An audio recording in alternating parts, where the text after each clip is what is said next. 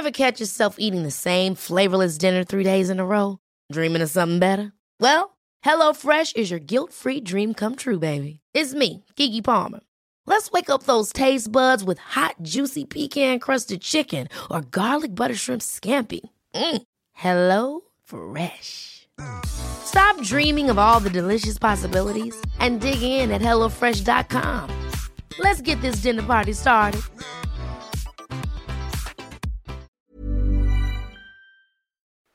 Es gibt doch eigentlich keine schönere Jahreszeit zum Daten als den Frühling. Deshalb wollen wir euch Hinge vorstellen. The Dating App designed to be deleted. Hinge ist gemacht für Menschen, die es ernst meinen. Und zwar unabhängig von deiner sexuellen Orientierung oder Geschlechtsidentität. Du legst ein ausführliches Profil an mit deinen gewählten Pronomen, kannst dafür sogar Sprachnachrichten und Videos aufnehmen. All das hilft dem Algorithmus, dir die Menschen anzuzeigen, mit denen du besonders kompatibel bist. Und wenn du unsicher bist, wie du ein gutes Gespräch anfangen kannst, machen dir die Prompts den Einstieg viel leichter. Prompts sind kurze Fragen, mit denen du dein Profil tunen kannst, mit denen du dich so zeigen kannst, wie du wirklich bist. Und dies deinem Gegenüber ermöglichen, gleich ein authentisches Gespräch anzufangen. Hinge hat Prompts speziell für die LGBTQIA-Plus-Community entwickelt, zum Beispiel, welche queeren Orte deine Favorites sind oder wie Gender Euphoria für dich aussieht. Also, wenn du noch auf der Suche nach authentischen Verbindungen bist, lad Hinge runter und probier die Prompts aus. Hi, der Monat Oktober ist Breast Cancer Awareness Month. Unterschiedliche Organisationen versuchen in dieser Zeit auf das Thema Brustkrebs aufmerksam zu machen, damit nicht nur Betroffenen geholfen werden kann, sondern auch, damit jeder und jede daran erinnert wird, wie wichtig Vorsorgeuntersuchungen sind. Weil wir im Soda Club, wie ihr wisst, sehr davon überzeugt sind, dass es wichtig ist, über schwierige Themen zu reden und Licht darauf zu scheinen, wovor man Angst hat, haben wir sofort zugesagt, als unser fantastisches Podcast-Netzwerk Acast uns gefragt hat, ob wir eine Sonderfolge für diesen guten Zweck aufnehmen wollen. Mash Up Against Cancer ist eine Aktion von ACAST und Equality Media, bei der immer zwei Podcasts, die sich vorher noch nicht kennen, aufeinandertreffen und zum Thema Brustkrebs sprechen. Die Bonusfolgen werden vom 17. bis zum 21. Oktober ausgestrahlt. Mit dabei sind zum Beispiel Shows wie der Lila Podcast, Gedankensalat oder Darf's ein bisschen Mod sein. In den Show Notes, in die ihr diesmal unbedingt reingucken solltet, verlinken wir euch die anderen Mashup-Folgen dieser Serie. Auch in den Show Notes findet ihr Spendenlinks für die beiden NGOs Yes We Cancer und Pink Ribbon Deutschland, die Betroffenen helfen. Ich habe mich für unsere Sonderfolge mit Alex vom Podcast Wahre Verbrechen getroffen. Wir haben nicht nur über Brustkrebs, sondern auch über unsere eigenen Erfahrungen mit Krankheit, über das Verdrängen, die Angst, die Aufschieberei von unangenehmen Sachen und über ein Leben nach dem Tod gesprochen. Wenn euch eines dieser Themen unangenehm ist oder ihr euch damit gerade nicht befassen wollt, dann skippt lieber zur nächsten Episode. Und jetzt viel Spaß mit dieser Sonderfolge.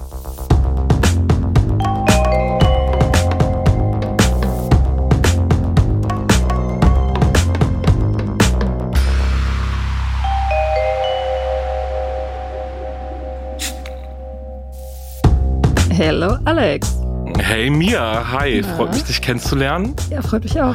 Jetzt sehen wir uns ja auch mal kurz mal telefoniert, äh, jetzt mal so quasi gegenüber sitzen. Ja, du bist auch in Berlin, ne? Genau, ich bin auch in Berlin. Ja, hätten wir uns eigentlich auch in einem geilen Studio treffen können, anstatt zu Hause. Ja, das stimmt. Aber, aber du mit, du kennst es ja mit der ganzen Arbeit drumherum und Privatleben und bla, dann freut man sich, wenn man mal so Zeit findet, irgendwie im Home-Studio ja. das dann wenigstens zu machen. Ja.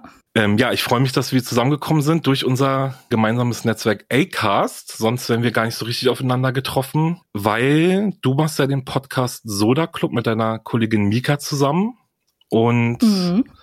Das ist. Du machst wahre Verbrechen ganz allein. Ich mache wahre Verbrechen ganz allein, genau. Und unsere Themen unterscheiden sich ja schon sehr. Äh, magst du mal kurz erzählen, was ihr, über was ihr sprecht im Podcast Soda Club?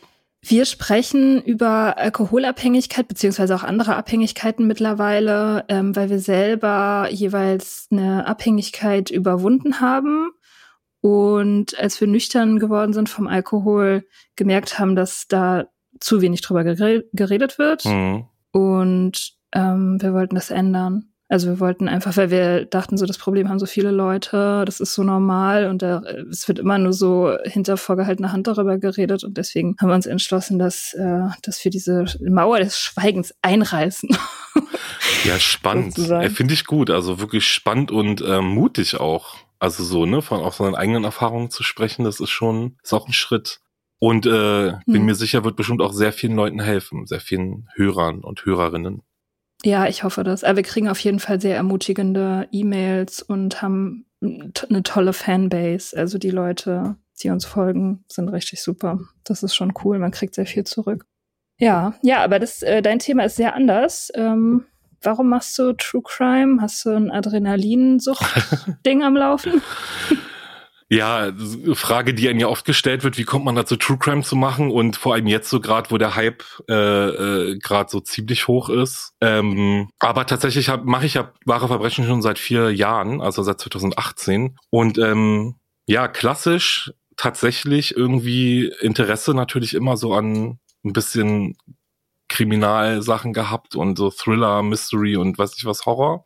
Ja, und äh, vor vier Jahren war der deutsche Podcast-Markt ja noch nicht so äh, besiedelt mit True Crime äh, Podcasts.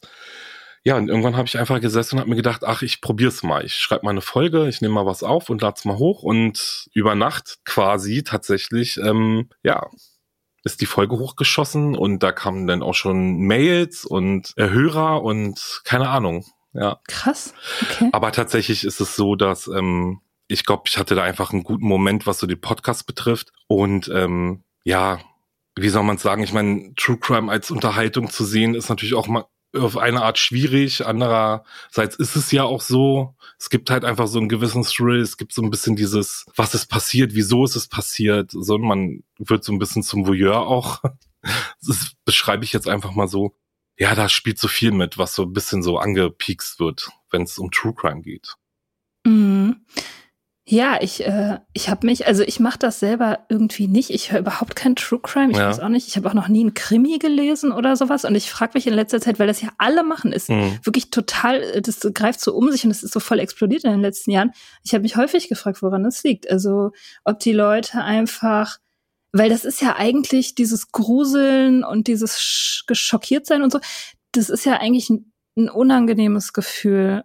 Und aber das scheint genau das Ding zu sein, oder? Dass, dass die Leute das irgendwie, dass die irgendwie so. Ja, ich denke halt auch, ne? Also gerade dieser Thrill einfach, ich bin jetzt noch dieses Wahre dabei, ähm, ja, ich meine, die Fragen, ist, die Fragen sind ja, werden ja immer wieder gestellt, warum True Crime und wieso ähm, nicht fiktiv dann wenigstens. Ähm, ja, es gibt da so ein, ich weiß nicht, es gibt ja viele Theorien. Manche sagen, die holen sich da irgendwie was raus. So, wie würden sie selbst reagieren? Ne? Die, die sind, man ist näher mit bei.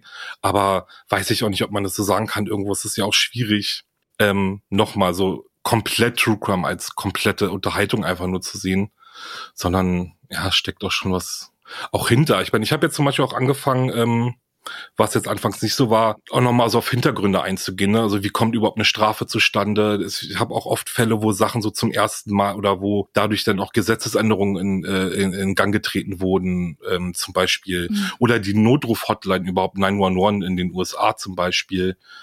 Ähm, durch gewisse Fälle, was ja dann auch nochmal interessant ist. Also wenigstens so ein bisschen auch nochmal was mitgeben und vielleicht auch ein bisschen was mitnehmen, wie kann man sich tatsächlich schützen, wo kann man sich hinwenden und so, wenn einem selbst auch mal was passiert. Also ich gucke jetzt auch nie, also so bei mir soll es jetzt auch nicht immer nur Mord gehen, so, sondern es geht auch um Stalking, es geht auch um häusliche Gewalt. Ja. Hm, also letztendlich irgendwie ja auch so ein bisschen die düsteren Seiten in allen Menschen. Mhm. Ich glaube, das macht vielleicht auch so ein bisschen diese Faszination aus, dass man irgendwie denkt, so, wir haben das alle in uns und äh, man kann sich durch diese Geschichten vielleicht auf einer sicheren auf eine sichere Art und Weise mit dieser Dunkelheit beschäftigen oder so. Ja, also vielleicht hast du gar nicht so unrecht. Äh, der Abstand ist ja da, da hast, ne? Also du hörst was, was, mhm. was jemand anderem passiert ist, zu dem hast du vielleicht keine Verbindung. Ähm, ich weiß auch nicht, wie es ist für jemanden, der vielleicht auch einen Fall miterlebt hat oder im, in einer engeren Familie, äh, wo der Fall passiert ist und dann hört man so einen im Podcast auf einmal.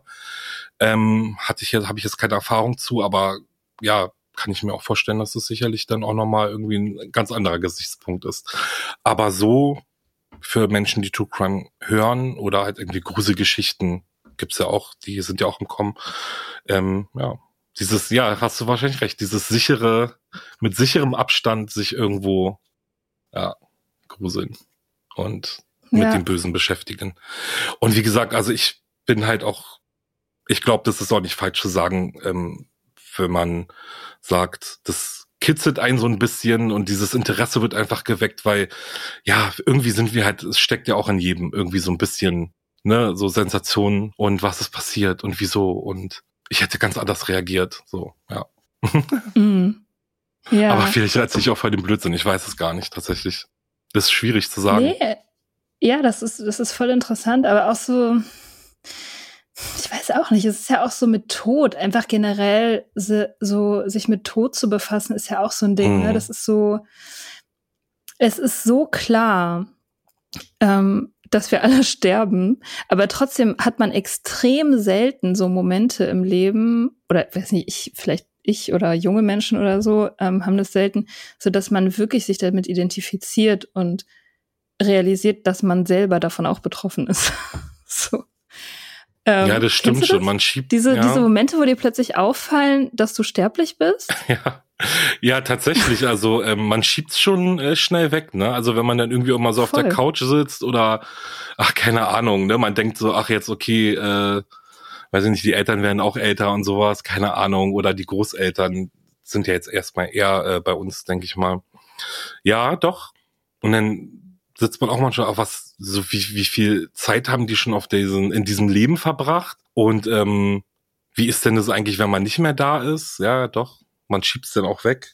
Und äh, ja, Ach, ich weiß gar nicht jetzt so. Ich, aber ich kann es nachvollziehen, was du meinst, ja. Oder was du sagst. Ja, ich, ich hatte mal, ähm, ich hatte mal so ein Erlebnis, äh, äh, wo ich, was jetzt auch so ein bisschen auch das Thema äh, schon ist, über das wir eigentlich reden wollten. Mhm. Ähm, ich habe mal so ein Erlebnis gehabt, ich ähm, hatte, ich musste operiert werden, recht überraschend. Also das war so, dass ich einen Tag mit meinem Kumpel ähm, im Park saß und mit dem mich mit dem unterhalten habe und plötzlich habe ich halt mega so ähm, Bauchschmerzen Mhm. gekriegt. Also wie so Blinddarmschmerzen würde man wahrscheinlich zuerst denken. Und halt halt mega starke Schmerzen von einem Moment auf den anderen so. Und dieser Kumpel hat mich dann in so ein Taxi gebracht, in die Notaufnahme ähm, gefahren. Und da war ich dann tatsächlich irgendwie die ganze Nacht und wurde irgendwie geröntgt und irgendwie durchgecheckt und keine Ahnung. Und die waren halt da aber total überlastet und ich lag da halt im Prinzip stundenlang irgendwie mit Schmerzen im Flur rum so. Bis dann irgendwann mein Kumpel total ausgeflippt ist, weil wir halt keine Info bekommen haben über irgendwas oder über irgendwelche Ergebnisse. Und der, der Kumpel ist dann ausgeflippt, hat sich so eine Assistenzärztin gegriffen so und meinte so, wir wollen jetzt hier irgendwie Antworten haben, so was ist los? Ja. Keine Ahnung. Und, und die hat dann gesagt, also die war dann so, die hat dann irgendwie so einen Blick in so eine Akte geworfen irgendwie und meinte dann so, ja, sie haben äh, einen großen Tumor in ihrem Bauch Ach Gott. hat sie zu mir gesagt. Und sie meinte so, ähm, ja, das steht jetzt hier drin, aber, aber ich kann Ihnen nichts weiter sagen. Sie müssen jetzt auf den Arzt warten. Oder ist sie weggegangen? So. Mit der Info in so Moment- gelassen und Ja. den Schmerzen. Also auch so, weißt du, so morgens um 5 Uhr in der Notaufnahme. Ich habe irgendwie seit Stunden nichts mehr gegessen oder getrunken so. Ja. Also wieso total im Arsch. Und dann, äh, dann halt so eine Info. Und ich hatte wirklich das erste Mal in meinem Leben und auch das letzte Mal tatsächlich das Gefühl, okay, ich werde bald sterben. Das ist total klar irgendwie. Und das war richtig, das war richtig, richtig, Krass. richtig krass. Ja. So dieses, diese, diese Nähe, dieses Gedanken auf einmal. Also es hat mich wirklich total panisch gemacht und gleichzeitig aber auch total so, das war so wie, ähm, ich bin plötzlich so eingefroren und konnte gar nichts Ja. mehr richtig. So, also es war wie so, mein Geist ist komplett leer und so. Es war ein krasses Gefühl. Und es war so eine halbe Stunde oder so, bis dann dieser Arzt kam und mir gesagt hat, dass es gutartig ist und überhaupt kein Problem und überhaupt nicht so schlimm und so. Ähm, ja, aber das war krass. Das war ein Moment, äh, wo der Tod plötzlich so nah war Ja, als Gedanke. Ja. Aber genauso krass war das, dass dieser Eindruck, den ich da hatte, diese extreme Angst und so, auch relativ schnell wieder verblasst ist. also ich habe deswegen mein Leben nicht geändert. Nachdem du dann äh, erfahren hast, dass es ein gutartiger Tumor ist, oder ähm, musstest du erstmal Wochen oder Tage irgendwie mit dem Gedanken leben, ich habe einen Tumor und es kann Krebs sein oder es ist Krebs und es ist vorbei. Nee, das war dann total, das war dann total schnell klar. Der Mhm. Arzt meinte dann, es ist kein Krebs, sondern es ist auch kein Tumor in dem Sinne, sondern es war eine Zyste. Mhm. Ähm, und die war halt relativ groß, aber gutartig. Mhm. Also die hat halt wehgetan, weil sie groß war und nicht, weil sie irgendwie Krebs Ja. war oder so. Und die wurde dann rausoperiert. Das war auch eine Routine-OP letztendlich. Und ich war dann nach vier Tagen, war ich aus dem Krankenhaus raus und das war alles okay. Ähm, also insofern war das irgendwie so der bestmögliche Verlauf für so eine Story. Ähm, aber es hat mich tatsächlich irgendwie ziemlich, also im Nachhinein noch so ziemlich überrascht, wie, wie schnell ich auch wieder weg war von diesem Todesgedanken ja, und okay. wie abstrakt das dann plötzlich wieder war. Ja. Wo man ja eigentlich denkt, so, wenn man einmal sowas gefühlt hat, dann müsste man jetzt, naja, man müsste halt irgendwie anders leben. Dann denkt man, da ist man da schon mehr drin, ne? Also da ist man schon tiefer drin denn in so einem Gedanken. Ja. Aber es ist ja auch so ein Moment, äh, den man ja auch oft hat, dieses ähm, so von einer Sekunde auf die andere, dann ist plötzlich alles anders. Hm. Hattest du sowas schon mal? Ähm, also jetzt nicht so krass, vielleicht so in deinem Beispiel, so wie mit deinem Beispiel. Also so eine Erfahrung habe ich selbst auch noch nicht gemacht und auch noch nicht ähm, mit meiner Familie oder Freunden. Also da bin ich tatsächlich oder glücklicherweise ähm, bisher ähm, verschont geblieben. Also natürlich, ich habe äh, den Tod meiner Großeltern erlebt, ja, aber ähm, den verarbeitet man, glaube ich, noch mal anders, ne, als wenn es jetzt die Schwester wäre oder man selbst. Aber ähm, ja, da so eine Momente, ich kann jetzt gar nicht so direkt ein Beispiel nennen, aber ähm, die gibt's ja schon so, ne? So von heute auf morgen ist einfach alles anders oder auch wenn du, ähm, ja, ich meine, ja, was ist jetzt auch so eine Krankheit oder wenn man halt irgendwie mal so eine starke Erkältung hat oder so und plötzlich hast du Rücken und und und äh, und Gliederschmerzen und kannst dich nicht mehr bewegen und dann kommt ja auch so ein Moment, so, wo du denkst, okay, ab jetzt so ich werde ich überhaupt irgendwann mal wieder so richtig fit sein, mhm. was ja auch dämlich ist, weil natürlich erholt man sich irgendwo, ne? Aber ähm, ja, man spinnt ja dann auch manchmal weiter, ne? Ach, ja. kann ja jetzt auch einfach sein, was ist denn, wenn nicht? Und jetzt ne, passiert ja auch von heute, von jetzt auf gleich, weiß ich nicht, ja. Ja, voll. Nee, aber ich weiß auch nicht, was du meinst, ne? Dass man, ähm, man ja, man denkt, aber ich weiß nicht, vielleicht ist es einfach, ähm, da kommt es ja dann auf diese Resilienz an, so wie man dann auch mit so krassen Themen oder Erfahrungen umgeht. Und da ist die bei dir dann halt einfach stärker oder du sagst sie wahrscheinlich einfach auch schon äh, ganz natürlich von dir aus, dass du sagst, äh, okay, ich lass mich jetzt nicht von diesen Gedanken oder von diesen Gefühlen, die ich damals hatte, jetzt ständig immer wieder reinziehen oder bremsen mit dem, was ich jetzt irgendwie sonst mache. Ja, oder ich bin einfach richtig gut im Verdrängen. Das kann natürlich das kann auch sein. Das kann natürlich auch sein, ja. Weil ich meine, eigentlich ist es ja so, ich, ich gehe zum Beispiel auch einfach nie zum Arzt. Hm. Also ich gehe wirklich, also das kann man eigentlich keinem erzählen, wie wenig ich zum Arzt gehe oder hm. irgendwie. Ähm, ich zum Beispiel habe ich gestern auch wieder darüber geredet mit meiner Tante, die ähm, hat mich gefragt, ob ich, ein, mein Onkel hat einen Fahrradunfall und ich hatte auch neulich einen Fahrradunfall. Also jetzt kein schlimm, aber ja. passiert halt ne, in Berlin Fahrrad. Berlin eben, ja. Ist wirklich kein Witz. Schlimm. So und ähm, ich hatte erzählt, dass neulich schon wieder fast von einem anderen Radfahrer tatsächlich umgefahren wurde, so ein so ein Pizzalieferant. Hm. Hätte mich fast umgebracht. Und meine Tante meinte so, wer trägst du einen Helm? Und ich so, nein. Natürlich nicht. ich würde niemals einen Helm tragen. Meine Haare und so. Ja. Ähm, und sie meinte, was, warum? Und ja, und das sind so diese beiden Seiten. Ne? Einerseits irgendwie denkst du so, es wäre so einfach, ähm, naja, halt einen Helm zu tragen. Ja, auf jeden Fall. Also das Risiko äh, enorm zu, zu verringern, dass äh, irgendwas Schlimmes ja. passiert. Ja, und dann ist man ja. doch wieder. Ich habe auch letztens, ich weiß nicht, ich habe letztens, ich habe ja noch zwei Schwestern und einen Bruder, also eine relativ große Familie auch. Und wir haben letztens auch zusammengesessen und natürlich auch irgendwie darüber geredet, okay, was war so, wo wir 18 waren und dann ist man unterwegs und macht sich gar keinen Kopf und dann fährt man so durch halb Berlin äh, mitten in der Nacht mit der U-Bahn und geht in den Club und hier und so, wie, wie unbedarft man dann teilweise auch ist. Und äh, wir waren halt, haben letztens gesprochen, weil wir unterwegs waren. Und ähm, U-Bahn gefahren sind und kennst du ja auch in Berlin so, ne, da ist immer Remi Demi, da ist immer irgendwas, irgendjemand ist da immer, der da irgendwie, ne, wo man sich auch so ein bisschen unwohl vielleicht fühlt, also einfach nur was laut ist und man weiß nicht, man kann sich abschätzen, was passiert gerade. Mhm. Ja, ne, und dann dieses Thema einfach so, kommt ja dann noch mit dem Alter dann auch nochmal so dazu, dass man dann irgendwie so sagt, oh, okay, man wird vorsichtiger, man guckt und bla und ne, je jünger man war, desto weniger hat man sich um so eine Sachen ja auch Gedanken gemacht. Wie zum Beispiel Helm tragen oder so. Trägst du einen Helm? Du, oder fährst du kein Fahrrad? Äh, selten. Aber dann fahre ich auch ohne Helm. Oder diese ja. E-Scooter auch ohne Helm. Es ist alles eigentlich schrecklich. Also man sollte immer einen Helm tragen, aber ich kann es nachvollziehen. Bist du in anderen Bereichen deines Lebens verantwortungsbewusster? Gehst du zu Ärzten? Machst du so Vorsorgeuntersuchungen? Lässt du dein Blut checken? Ach so, siehst du, da wollte ich nämlich auch noch mal rein. Also ähm, dieses Arztthema. Ich bin tatsächlich auch jemand, ich renn auch nicht sofort zum Arzt tatsächlich. Auch jetzt bei einer Erkältung so, dann lege ich mich hin und krüme mich aus und schieb auch viel vor mich hin. Und ich glaube, ich bin so ein typischer, wenn was ist, dann geht man so, ne? Aber letztens, letztes genau. Jahr hatte ich eine ähm, so eine Ü30-Untersuchung. So, so eine mit Blutabnahme. Heißen die auch offiziell so? Ich weiß nicht. ich weiß nicht. Auf jeden Fall ist es so, dass du, äh, dass ein Ü30 kann man auf jeden Fall ähm, eine machen, so die auch von der Kasse übernommen wird und sowas. Einfach so eine mal Blut abnehmen und so Urintests und so eine mhm. Sachen. Die habe ich dann einfach gemacht, weil ähm, ich hatte irgendwie vom Rücken aus und dann hat es irgendwie so nach vorne gestrahlt, so im Brustbereich und dann fing ich schon irgendwann an. Also so erstmal ignoriert man es und dann fängt man schon an, so, ah, okay, vielleicht ist doch was. Ne? Also in dem Rahmen habe ich mich dann da äh, zum Arzt begeben. Ja, und wenn man dann aber diesen Termin hat, ne, weil man sich ja sonst irgendwie nie so großartig Gedanken macht, dann schwirrt dann ja sonst was durch den Kopf.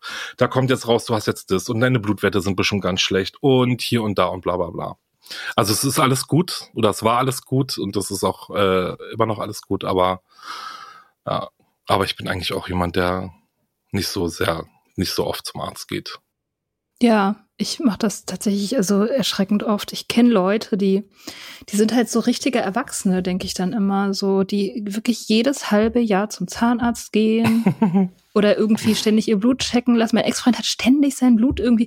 So, äh, ich habe das einmal gemacht in zehn Jahren ja. und dann und dann lag diese dieser Zettel von der von der Arztpraxis mit diesen ganzen Zahlen und Werten und so lag auf meinem Küchentisch und mein Ex-Freund hat es so gesehen und so angeguckt und so voll professionell studiert und der wusste diese ganzen Werte und meinte, oh ja, das ist ja voll die guten Werte, voll viel besser als meine und hat es so als so Competition-mäßig irgendwie so, ja. so boah Spitzenwerte. Und ich war so. Und du hast dir nur äh, gedacht, ja okay, die Ärztin oder der Arzt hat gesagt, alles okay okay und gut ist so. Ja. ja.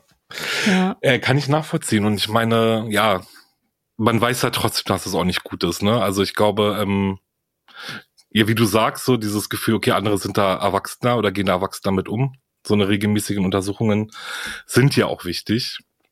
Aber ja, es ist immer so ein Verdrängungsding. So, man will ja auch eigentlich nichts haben. Man will auch nichts hören. Man will auch nicht hören, dass seine Blutwerte doof sind oder so oder sonst was. Oder man will auch nicht hören, ach, machen Sie mal mehr Sport, essen Sie mal mehr Gemüse und beachten Sie mal darauf. Ja, das nervt einen dann schon, dieser Gedanke. Nee, Aber ich meine, es hilft ja auch nicht. Es hilft ja auch nicht, dann die ganze Zeit alles so wegzuschieben und am Ende sitzt man da so ne, und weiß irgendwie so gar nichts. Und dann sind zehn Jahre vergangen, wie du ja gerade sagst, und man, ja, läuft halt so weiter durch durch den Alltag und denkt, es ist alles gut, aber man weiß es ja im Endeffekt auch gar nicht. Ja, ja, das, das Blöde ist halt, dass so, ich meine, diese komische, dieser Widerstand gegen Sachen, die eigentlich gut und richtig sind, das ist ja abgefahren. Das ist ja irgendwie verrückt, wie stark dieser Widerstand ist und wie dumm das auch ist, ja. so einen Widerstand zu haben, weil man ja in der Regel, je früher man reagiert, desto besser und unkomplizierter läuft das Leben. Ne? Ja. Also zum Beispiel habe ich diesen Widerstand auch richtig krass, äh, rede ich auch im Podcast mit Mika häufig drüber, die das auch hat, mit so Formularen und Finanzamt mhm. und Steuererklärung ja. und sowas. Ähm, zum Beispiel habe ich tatsächlich, also auf mein Konto zu gucken, also einfach nur meinen Kontostand abzurufen. Ja. Ähm, auch wenn alles okay ist und ich ganz normal Geld habe und alles läuft und so, ist für mich ein wahnsinnig anstrengende, also eine wahnsinnig anstrengende Überwindung einfach. Ach, echt, also ich ja? muss da richtig mich zu zwingen, ja. Das ist richtig crazy. Und ähm, weil du Angst hast, dass du zu viel ausgibst oder zu wenig sparst oder ist es einfach? Ist, das ist ohne Scheiß, das hat nichts mit irgendwas Rationalem zu tun. Hm. Es ist auch völlig egal, wie viel ich gerade verdiene. Ich meine, meistens weiß ich ja auch, irgendwie, dass das alles okay ist. Also ich, weil wenn ich normal arbeite, dann habe ich auch normal Geld und deswegen gehe ich auch nicht, also ich shoppe auch nicht großartig oder sowas. Ja. Und ich weiß eigentlich, das ist, das geht alles immer schon klar. Nur ich will es einfach nicht wissen, weil mich irgendeine ja. größere Macht davon abhält, diesen Kontostand anzugucken. Und durch den Podcast weiß ich, dass es voll viele Leute haben. Ja. Also, dass es nicht nur mein Ding ist, sondern dass es voll viele Leute haben und auch dieses, die Steuer machen und so. Ja. Also ich meiner Meinung nach der einzige Grund, warum es überhaupt Steuerberater gibt, ist das, also dass die Leute da emotional irgendwie das nicht schaffen, diese Formulare auszufüllen. Ja. Wie, hast du das nicht? Hm. Naja, nee, jetzt nicht so doll wie du, so, weil ähm, Aber also nicht jetzt, was es angeht, jetzt auf meinen Kontostand zu gucken oder irgendwie mal Post zu öffnen. Gibt ja auch viele, die so davor ja auch schon so den totalen Respekt haben. Okay, jetzt kommt ein Brief und oh Gott, was steht drin? Mhm. Ähm, okay, was jetzt die Steuern betrifft, jetzt speziell, ähm, gut, das kann ich schon nachvollziehen, weil wenn man mit dem Podcast äh, irgendwie Geld verdient und ich habe ja noch einen Hauptjob und dann muss man das ja auch alles noch machen und Einkommenssteuer. Ähm, ja, da das habe ich schon so. Da schwebt dann schon immer so ein kleines äh, Schwert überein, weil man die ganze Zeit irgendwie das Gefühl hat, so okay, habe ich jetzt eigentlich genug Geld zur Seite gelegt für die Steuer? Wie viel Steuern muss ich denn am Ende zahlen? Und man traut sich dann, habe dann auch manchmal schon so Momente, wo ich mich gar nicht traue, irgendwie so Geld auszugeben oder jetzt einen Urlaub zu buchen, weil ich mir denke so, ey, ich das jetzt ausgebe, dann fehlt das Geld ja für die Steuern, so, ne? Denn, also so einen Kreislauf hatte ich auch schon, obwohl ich da schon ausgebrochen bin tatsächlich wieder, weil ich irgendwie weiß, okay, ich mache jetzt äh, dieses einfache 50-50-Prinzip und dann ist gut so, ne? Dann wird's auch. Was ist das 50-50-Prinzip? Naja, so Einnahmen 50 Prozent äh, halbieren und äh, gleich irgendwie aufs Steuerkonto zum Beispiel. Also so einfach, um mich ah. selbst da so ein bisschen, äh, da ein bisschen chilliger mit umzugehen. Aber ähm, nee, sonst, also bei mir zum Beispiel, was ich zum Beispiel ganz oft habe, ist dieses so irgendwo anrufen. Da habe ich so voll oft, da habe ich voll oft ein Problem mit. Okay, wen? So, kennst du das, wenn du so, hm? Wie, wie meinst du jetzt Akquise oder so? Nee, jetzt zum Beispiel so, keine Ahnung, beim Arzt anrufen oder beim Friseur anrufen. Ah. Also so nicht, dass ich, also ich rufe dann auch an, ne, aber das ist immer so ein, so ein Schritt so. Also das merkt man richtig. Ah, ich rufe jetzt, ich muss jetzt einen Friseur anrufen. Und ist jetzt auch nicht so, dass ich das jetzt eine halbe Stunde vor mich herschiebe, aber ich merke das halt, ne? Ich muss jetzt anrufen da. Ja. Und auf was, was sage ich jetzt? Oder wie sag, wie mache ich jetzt den Einstieg so? Also, ja. ne, kennst du sowas? Das kann man vielleicht damit so vergleichen, so, also so diesen, weiß ich nicht, irgendwas, wo man rübersteigen muss, um das dann am Ende auch zu machen. Also so wie du jetzt zum Beispiel aufs Konto gucken, ist es bei mir dann so, oh, ich muss jetzt bei der Telefonfirma anrufen oder keine Ahnung, Strom, kein, ne, wo man dann halt anrufen muss, auch irgendwie. Und dann, und wie machst du das dann, wenn, wenn du diesen Widerstand hast? Bist du dann rational und sagst du so, naja, einfach Hand, Telefon. Ja, ich bin dann, also es gibt dann, gibt auch mal Momente so, wo ich das dann irgendwie so auf den nächsten Tag verschiebe, so, warum auch immer, keine Ahnung, so. Ich meine, man könnte es auch irgendwie sofort klären. Weil es dann einfacher ist, natürlich. Ja, weil man sich so denkt, ach, jetzt passt es auch gerade gar nicht und irgendwie, ach, okay. Feierabend und so. Mhm. Ähm, was auch total dämlich ist, weil irgendwie, ähm, wenn man dann angerufen hat, dann ist auch alles so, also so, was soll denn auch was soll denn auch sein, so, ne? Aber ja, keine Ahnung. Nee, aber oft äh, versuche ich dann rational das zu machen und zu sagen, so, ich muss das jetzt klären, das muss jetzt, muss ich jetzt wissen. Aber die Steuern zum Beispiel, diese Steuererklärung, ist auch so ein Ding, das schiebe ich zum Beispiel auch gerne irgendwie noch mal ein bisschen weiter. Bis zu welchem Punkt schiebst du das? Bist du schon bei Strafgebühren da? Nee, nee, um Gottes Willen. Also da, das, ich bin auf jeden Fall noch im, in, in dem Rahmen dieser, äh, im Rahmen des, wo man halt das gewisse Jahr abgeben muss.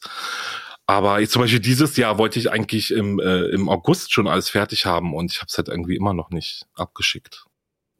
Dieses Jahr ist aber auch ein bisschen länger Frist, ne? Oder bis Oktober, kann das sein? Na, ich weiß gar nicht, also ich will jetzt ein man muss aber mal gucken, so, also mein Steuerberater sagt immer so, man, also wenn ich jetzt 21 abgeben will, dann habe ich halt Zeit bis irgendwann 23.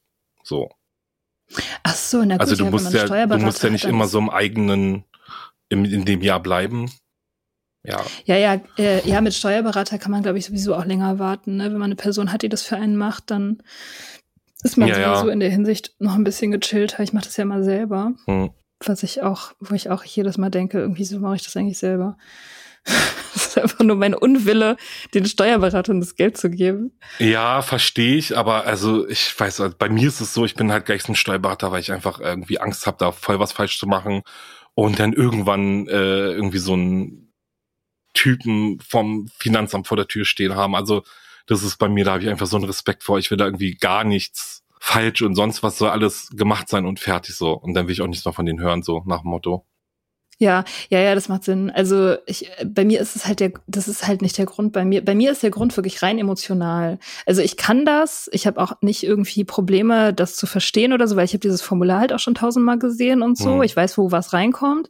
Also das ist halt keine Frage von, von Verständnis oder Fähigkeiten oder Erfahrung. Es ist einfach nur dieses schlechte Gefühl. Ich will einfach dieses Gefühl nicht fühlen. Ja. So. Und das ist so, ja, irgendwie, und das ist halt so ein Ding, das hat halt auch so sehr viel mit dem Thema vom, vom Soda Club Podcast zu tun, weil deswegen nimmt man auch Drogen. Ne, das ist eigentlich der Hauptgrund, warum Leute abhängig werden, ist, weil sie irgendwelche Gefühle nicht fühlen wollen. Ja. Unangenehme Okay. Gefühle. So, darum geht's immer. Und, Was äh, betäuben, weg, mhm. wegtrinken, weg sneefen so. Oder zumindest vertagen auf morgen. So. Ja. Ähm, Ja, und dann kommt halt auch dieser Sumpf, ne? Also so, ja, okay, dann ist es halt morgen. Ach nee, da passt es ja auch nicht, dann halt übermorgen irgendwann. genau. Hm. Ja, ja, es ist immer, man ist halt immer in der Illusion, es wäre, man wäre morgen irgendwie ein anderer Mensch, ein stärkerer Mensch und es wäre morgen irgendwie einfacher und würde sich nicht so schlimm anfühlen wie heute. Das ja. ist halt so der Grundfehler, Okay. den man dann macht mit diesen Sachen. Ja, so funktioniert ja auch Prokrastination. ja, spannend. Also so, ich merke Mhm. halt, also so, du beschäftigst dich ja viel, oder ihr beschäftigt euch ja mit dem Podcast oder mit eurem Podcast ja viel auch damit. Und dann merke ich halt so, das habe ich ja, das hat man ja im Alltag normalerweise nicht, sage ich jetzt, wenn der Alltag jetzt re relativ, ich mache jetzt Anführungszeichen, normal läuft, so wenn man jetzt nicht in irgendeiner Abhängigkeit steckt oder so, also was jetzt Alkohol betrifft, dann, ähm, ja, dann ist es ja so weg, so, ne? Irgendwie so, da denkt man ja immer gar nicht so drüber nach, so, ah, okay. Und ich meine, man kennt es schon so dieses, okay, ich mache das nächste Woche oder jetzt wie das Beispiel mit den Steuern, ach, mache ich nächsten Monat, mal gucken so. Aber ja, sich dann noch was so zur Hilfe holen, um das irgendwie wegzuschieben, Mhm. äh, wie dann so ein Teufelskreis dann einfach auch beginnt. Ja. Ja, ich habe ja immer die, so die Theorie, dass es irgendwie jeder hat, also dass jeder irgendwie so ein Ding hat, mit dem er, also was er benutzt, um irgendwie auszuweichen. Mhm. Ich meine, du scheinst ein ziemlicher Normie zu sein. Also du hast keine großartigen Abhängigkeiten oder unfriedliches Verhältnis zu irgendwas. Was mit Social Media zum Beispiel? Ähm, ja, gut, ich habe einen Instagram-Account, aber äh, ich sag ja immer ganz gern, ich bin Podcaster mit Instagram-Account und kein Mhm. Instagrammer. Ähm, Ja, ich bin klar, wenn jetzt so eine neue Folge, also der Podcast gibt halt manchmal so einen Pressure, ne? Dann will man natürlich, man sitzt ewig an der Folge, man nimmt die auf und schneidet und Dings und dann freut man sich, wenn sie rauskommt und dann äh, hat man natürlich auch so ein bisschen so, okay, wie kommt die an? Kommt jetzt irgendwas? Kommt jetzt was Schlechtes? Kommen jetzt schlechte Kommentare oder so? Das ja, aber auch das zum Glück kann ich ganz gut ähm, so irgendwie auch weghalten. Kriegst du denn, was kriegst du denn für schlechte Kommentare? Ich kann mir gar nicht vorstellen, die Leute kritisieren dich so. Ja, aber ähm, ich würde auch halt fast sagen, dass es, also was Social Media betrifft und so traurig wie es ist, ist es halt, sind es halt diese normalen Kommentare, die dann halt, ähm, ich krieg unheimlich viel liebe Kommentare, also viel, viel mehr als, als negative. Aber die negativen sind halt irgendwie, ja, diese normalen negativen Kommentare, ne? Die gefällt die Stimme nicht, die Aufmachung des Podcasts und es ist langweilig und ich werd müde und mhm, oder sprichst was au, äh, was falsch ausgesprochen, die falsche Zeit benutzt. Also es gibt immer Sachen, wo man sich raufhängen kann, so. Aber Mhm. was auch okay ist, man kann nicht everybody's darling sein, also es ist einfach so. Muss man auch nicht. Ist witzig, dass man sich so diese negativen Sachen viel mehr merkt als die positiven Sachen, obwohl Ja. es viel weniger stattfindet. Ne? Das, Das ist ist eigentlich schlimm. voll. Ähm, ein Freund von mir hat neulich mir gesagt, dass es, äh, dass es sowas gibt wie Negative Bias. Mhm. Also, dass man sozusagen das Negative deswegen evolutionsbiologisch betrachtet mehr wahrnimmt als das Positive, weil das Positive wahrzunehmen im Grunde nichts bringt. Also, wenn du wenn du was Negatives wahrnimmst, dann bist du halt eher sozusagen zum, zum Handeln aufgefordert und motiviert, was zu ändern. Mhm. Und was Positives, das motiviert dich halt zu nichts. Also was Positives erleben sozusagen verleitet dich nur dazu, da zu bleiben und dich hinzulegen und dich zu freuen so. Mhm. Aber es gibt halt keine Entwicklung. Und deswegen ist halt das Negative sozusagen viel mehr präsent ähm, Spannend, in unserem ja. Kopf. Also es, es erfordert halt viel mehr Arbeit, sozusagen das Positive bewusst wahrzunehmen, weil das Negative drängt sich halt sozusagen von selber auf. Weil wirklich das Positive so das ist, was man ja eh auch so miterwarten will oder miterwartet. Genau. Okay, da kommt halt was, weil ja spannend. Würde äh, würde ich halt so bedingt sagen. Also ich meine, ich würde auf jeden Fall recht geben, dass ähm, das merkt man ja dann auch in negativen Kommentaren zum Beispiel oder E-Mails. Da steckt auch immer was drin, so ne, kannst es ja mal so machen oder äh, weil dann ist hört sich's besser an oder kannst ja achte mal darauf, wie eine Ortschaft ausgesprochen wird. Das kann man ja, kannst du ja bei Google nachgucken, weil dann hört sich's besser an. Also irgendwo ist da ja immer so eine konstruktive Kritik mit drin oder soll mit vermittelt werden, äh, wenn sie halt absolut unkonstruktiv ähm, verfasst ist, bringt's halt auch nicht so, weil dann ärgert man sich und irgendwie bleibt's hängen. Oder wenn, ja, und ich denke mir halt mittlerweile auch, weil meine Stimme zum Beispiel langweilig ist, so was soll ich denn machen? Ne, Ja. also man muss halt auch immer gucken, so. Und diese positiven, ja, die regen vielleicht nicht unbedingt dazu an zu sagen so, ach, ich muss jetzt was ändern, so, ich muss Dings, ne, weil, aber ähm, die geben halt voll das Gute, voll den Push so, also so, da geben halt dann so voll den Kick. Ne, und dann kriegt man so voll die Lust, auch so weiterzumachen und noch mehr zu machen und viel mehr und ja, Ja. und irgendwie die können Ja, einen halt auch so stimmt. voll den, ich habe halt auch so Tage schon gehabt, weil ich ja noch einen Hauptjob hab und sitze dann, ich komme ja eh nicht so richtig doll hinterher mit diesen ganzen Beantworten von Fragen und E-Mails. Und äh, ich setze mich dann hin und wieder einfach mal hin und beantworte dann die Nachrichten. Und die geben einem ja manchmal auch so einen richtigen Push, so dann so, die retten einen so den Tag, ne? Also so, du hast Mhm. voll den Stress und liest dann so eine Nachricht, denkst du so, oh, ey, das war jetzt genau das, was ich jetzt gebraucht habe. Ja, das stimmt. Das haben wir auch. Das ist tatsächlich cool, wenn die Leute. Wir haben irgendwann so eine, Mika hat irgendwann eine Funktion eingeführt, dass man uns Sprachnachrichten schicken kann. Und das ist dann nochmal so richtig geil, wenn man die Leute halt auch wirklich reden hört. Das ist halt Ja. so voll, voll viel näher. Und die sind so nett teilweise und so cool und ähm, Voll. drücken so viel Liebe aus, irgendwie, dass man sich denkt, so, ach, das ist, ich meine, das ist einfach super. Ich meine, ich habe auch einen Brotjob, ne, der deutlich weniger leidenschaftlich ist oder Mhm. halt irgendwie auch, ja, den ich halt wirklich für Geld hauptsächlich mache. Und ähm, das ist eine ganz andere, ganz andere Nummer. Ja, es ist halt was anderes, wenn man sich als äh, das, was man sich dann irgendwie so selbst aufgebaut hat und hochzieht und irgendwie voll selbst managt und sowas. Deswegen, ja.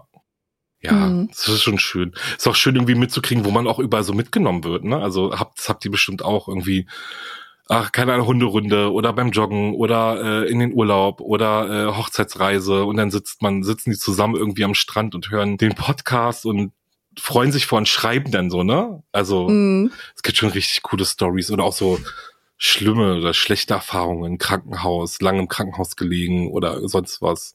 Und irgendwie dann kriegt man so ein Dankeschön dafür, dass man einfach so den Podcast macht und die sich dann irgendwie so mal 40 Minuten lang bisschen rausziehen konnten, vielleicht. Ja. Ja. das ist super cool. Ja, wir kriegen auch so Nachrichten. Einer hat uns immer geschrieben, oder schon mehrere eigentlich, dass sie uns zum Einschlafen hören. Ja. Und daraufhin haben wir, dann haben sich eine Einschlaffolge gewünscht, wo wir über ganz krass langweilige Sachen reden. Und dann, das haben wir neulich gemacht. Eine Einschlaffolge rausgebracht, anderthalb Stunden über Schach. Mika hat über Schach geredet und ich darüber, welche Schriftart ich benutze für mein Buch, was ich Für dein schreibe. Das ist ja auch geil. Über Ähm. Schach, also äh, Eröffnungsschritte oder was? Ja, so, ach, keine Ahnung. Also eigentlich ist tatsächlich das, was Mika erzählt hat über Schach in letzter Zeit, ist tatsächlich ziemlich spannend. Also hätte ich Mhm. auch nicht gedacht. Ich muss auch Aber gleich ja. an das Damen Gambit denken. Ich weiß nicht, ob du die Serie gesehen hast auf Netflix. Ja, voll. Ja, Äh, klar. Da geht's ja nicht nur um Schach, sondern auch um Alkoholismus. Also Ja, um, ja, ja, um ganz perfekt viel. eigentlich. Ja. Aber das hat ja auch so einen Schachkult so ein bisschen hochgeholt wieder. Habe ich so das Ja, Gefühl ja. gehabt. Ja, das stimmt. Ja, es lässt halt Schach sehr gut aussehen auch, ne? Das muss man schon sagen.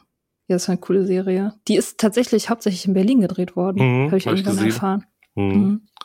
Ich glaube, Friedrichstadtpalast und so, Kaffee Moskau und so Mhm. eine Sachen, ja. Mhm. Ähm, ich würde jetzt mal noch mal so einen kleinen Schwung äh, zurück zu dem Thema machen, so Dinge tun, die man gar nicht tun will, weil man irgendwie auch gar keinen Bock hat auf so eine richtige Antwort oder Diagnose. Und so kommen wir, glaube ich, auch mal ein bisschen zurück zu dem, warum wir eigentlich äh, uns auch getroffen haben. Weil wir ja im Oktober über den Breast Cancer Awareness Month sprechen. Das ist ja unsere Episode zu der Reihe, die unser Netzwerk ja ähm, ins Leben gerufen hat würde ich mal sagen. Kann man das so sagen? Ja. Finde ich auf jeden Fall eine coole Sache. Also so, ähm, Thema ist wichtig und ich finde es gut, dass wir so eine, das iCast so eine Plattform geschaffen hat, wo man einfach auch mal drüber reden kann und über so eigene Erfahrungen, vielleicht mit dem Thema oder halt, ähm, ja, das, was wir auch schon besprochen hatten, mit anderen Themen, die einen vielleicht davon abhalten, so gewisse Dinge zu tun oder gewisse Dinge, gewissen Dingen mal so auf den Grund zu gehen. Mhm. Ähm, ja, also ich meine, für uns, äh, für unseren Podcast zum Beispiel ist eben auch gerade Brustkrebs deswegen ein total wichtiges Thema immer wieder, weil total viele Leute nicht wissen, ähm, wie stark Alkoholmissbrauch oder Alkohol generell auch in moderaten Mengen hm. ähm, das Krebsrisiko erhöht. Und auch gerade das Brustkrebsrisiko, also einige Mediziner gehen davon aus, dass es das, also das schon moderates Trinken das Brustkrebsrisiko auf 25 Prozent, äh, über um 25 Prozent ähm, steigert. Ja, oh, und, das ist ähm, schon ganz schön. Ja, also das wissen halt voll viele Leute nicht, ne? Also die, die überhaupt auch andere Krebsarten, ne? Das ist mhm. ja irgendwie nicht, nicht so sehr bekannt. Man denkt sich immer so, ja, die Leber wird ja. davon krank, irgendwie vielleicht so die Bauchspeicheldrüse, aber es ist tatsächlich eigentlich im, der komplette Verdauungsapparat und eben auch, also ich meine sowieso jedes Organ, es ist auch mit Demenz, ähm, es, es gibt Zusammenhänge mit Demenzerkrankungen, aber eben auch Brustkrebs und was moderates Trinken betrifft, wird auch halt krass äh, falsch eingeschätzt. Also mhm. ähm, schon so drei, ich glaube drei bis fünf Gläser in der Woche gelten, also als das, das ist sozusagen der risikoarme Konsum und alles darüber ähm, ist Risikokonsum und das ist sehr wenig, weil mit Gläsern ja. ist äh, bei Frauen, ja. ich glaube so 0,1 Wein oder so gemeint oder mhm. kleines Bier.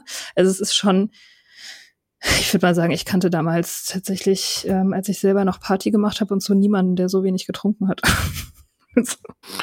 ja, da ist ja schnell mal äh, sehr, sehr viel mehr drin als drei Gläser in der ja, Woche. Auf jeden Fall. Hm. Also, ja. Und das, ähm, ja, und das, das ist tatsächlich auch was, was voll viele Ärzte nicht auf dem Schirm haben und Ärztinnen. Also, ja. ich höre immer wieder, dass ähm, gerade erst neulich wieder gehört, dass Ärztin, eine Ärztin nicht darüber im Bilde war, dass es da einen Zusammenhang gibt von Brustkrebs und Trinken. Ja, so, was, was halt daran du? liegt, dass, dass die Ärztinnen ganz oft eben selber trinken. so. Und da äh, eben in der gleichen Bubble sind wie, wie alle anderen. Also meinst du, das ist dann liegt daran, dass ähm, naja, dieses allgemeine Verständnis von, naja, mal ein Glas Wein wird ja, ist ja okay oder ist ja eigentlich sogar gut, vielleicht auch für den Kreislauf oder so. Ja. Gibt's ja, ne, so diese gängigen ähm, Ansichtsweisen, sage ich jetzt mal. Ja. Also zum Beispiel bei mir, also so dadurch, dass ich ja jetzt, also du hast ja einen ganz anderen Hintergrund jetzt zum Beispiel mit Alkohol, den, ich meine, gut, ich würde jetzt einfach mal sagen, dass ich den halt nicht hab so und dass ich mir natürlich nicht so riesen Gedanken drüber mache. Aber ähm, ja, ich bin halt auch so jemand, ich trinke halt auch gerne mal so ein Gläschen Weißwein oder sowas, weißt du? Oder mal ein Bierchen, wenn man ins Restaurant geht. Und ich find's halt, ähm, so wie ich jetzt Alkohol konsumiere, halt voll moderat. So, ich sag halt, gut, äh, man geht ins Restaurant und trinkt halt ein, zwei Gläser Bier, so. Und ohne sich jetzt abzuschießen oder sonst was. Ne? Aber dann natürlich jetzt so zu hören, okay, was machen denn, was drei Gläser Bier oder ähm, Wein halt andererseits auch schon so anrichten können. Darüber macht Männer man dürfen ja allerdings Gedanken. ein bisschen mehr. Also was heißt dürfen? Ja. Meine, wir dürfen ja alle, aber aber Männer äh, haben da tatsächlich einen Vorteil, weil die äh, mehr, also weil die in der Regel ja größer sind mhm. und ähm, also mehr Masse haben sozusagen, aber auch mehr Muskelmasse haben und mhm. nicht, äh, also Frauen haben mehr Fett und das macht irgendwie, dass, dass, dass der Alkohol anders verstoffwechselt wird. Also Männer dürfen ein bisschen mehr trinken, ohne gleich in diesen Hochrisikobereich zu kommen. Hm. Also da bist du klar im Vorteil. Okay. ähm, ja, aber ähm, passt ja auch zu dem, was ich nämlich auch ein bisschen rausrecherchiert habe. Ich habe mich ja so in Richtung Brustkrebs, also zum ersten Mal tatsächlich so richtig mit dem Thema beschäftigt, weil ich ja jetzt wusste, dass wir diese Folge machen. Und dann halt ergänzend ähm, zu dem, was du ja eher in Richtung, denke ich mal, so Brustkrebs bei Frauen, habe ich mich jetzt mal mit Brustkrebs bei Männern und, oder Brustkrebserkrankungen bei Männern so beschäftigt.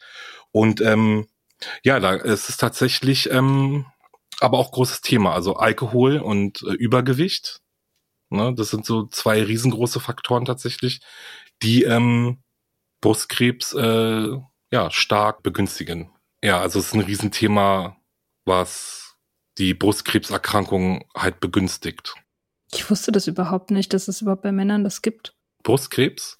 Ja. Ähm, ja, tatsächlich äh, wusste ich es auch nicht so. Ich denke mal, es wird auch vielen, vielen so gehen, dass, weil Brustkrebs ist ja einfach tatsächlich eine Krankheit, die auch äh, von Ärzten äh, eher so als Frauenkrankheit bezeichnet wird. Also ich meine, es sagt ja auch schon viel Frauenkrankheit.